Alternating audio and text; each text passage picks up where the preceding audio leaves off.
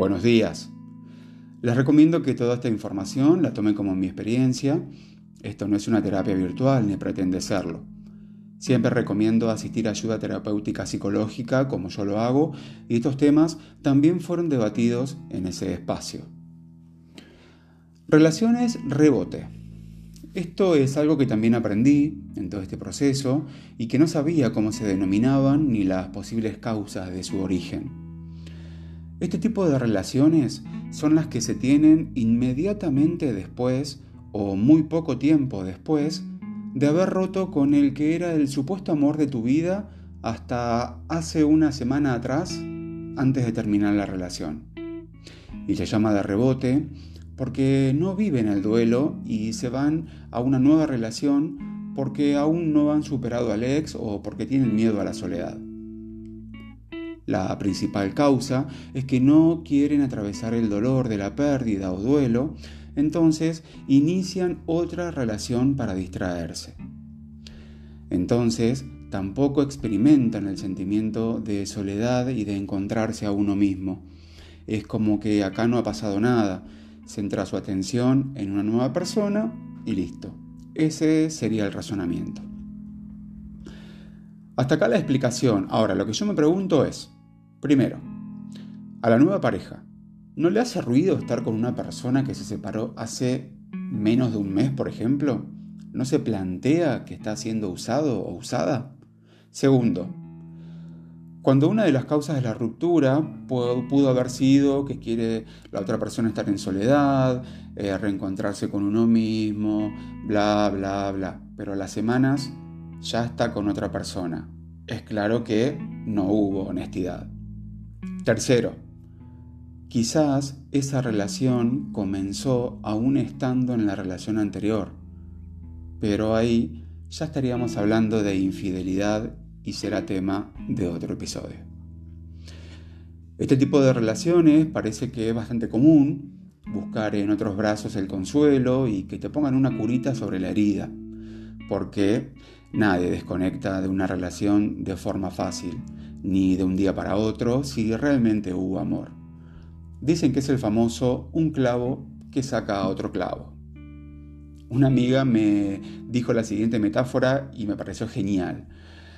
Uno después de una ruptura es como una pared toda rota, donde primero hay que rasquetearla, arreglar las grietas, ponerle enduido, lijar y luego pintar para que quede arreglada y en condiciones.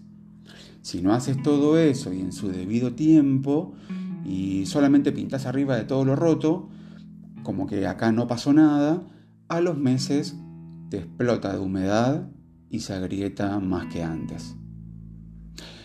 Así que si te pasó esto, te recomiendo que no te sientas mal, porque no tiene que ver con vos. Tiene que ver con la incapacidad de la otra persona de regular sus emociones y no querer transitar un duelo por miedo. Imagino lo doloroso que puede ser no solamente que esté con otra persona en tan poco tiempo, sino que no maneje un mínimo de respeto a lo que fue la relación anterior.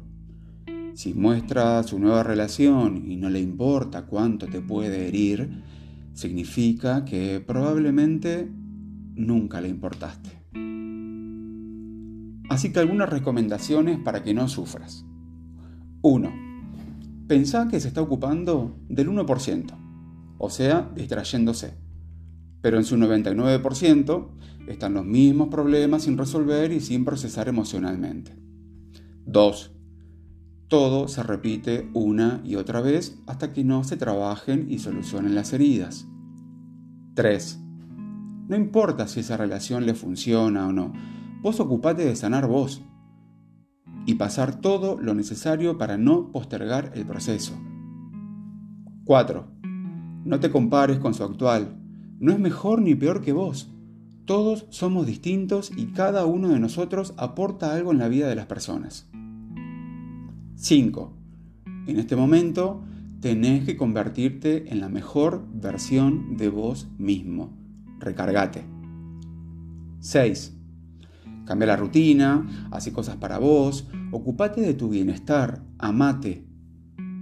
Y 7 el más importante para mí, distingue lo que es hecho de la opinión. O sea, El hecho es que ya está en pareja nuevamente. La opinión es el condimento que nosotros le agregamos sin saber, sin certezas, comparando, es más linda, tiene más educación, tiene más dinero. Eh, todo eso no tiene nada que ver y no lo sabemos. No te imagines ni supongas nada.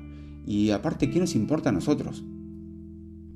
Por último, no desesperes, tené paciencia, todo llega tarde o temprano. Y hay que aprender a convivir con esto, lo bueno y lo malo, la felicidad y el sufrimiento. Nadie está, está exento.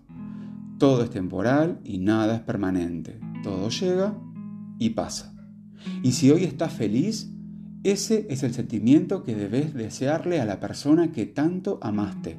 Deseale lo mejor siempre, pero soltá el drama, por favor. Frase del día.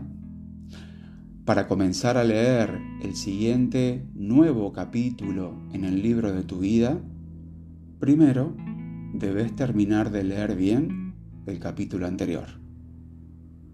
Los espero en el próximo episodio que se llama El ego, terrible manipulador. Muchas gracias por acompañarme. No se olviden compartir con sus amigos y recomendar este contenido para ayudar a otros. Los espero en el próximo episodio de Despertar de Conciencia. Chao.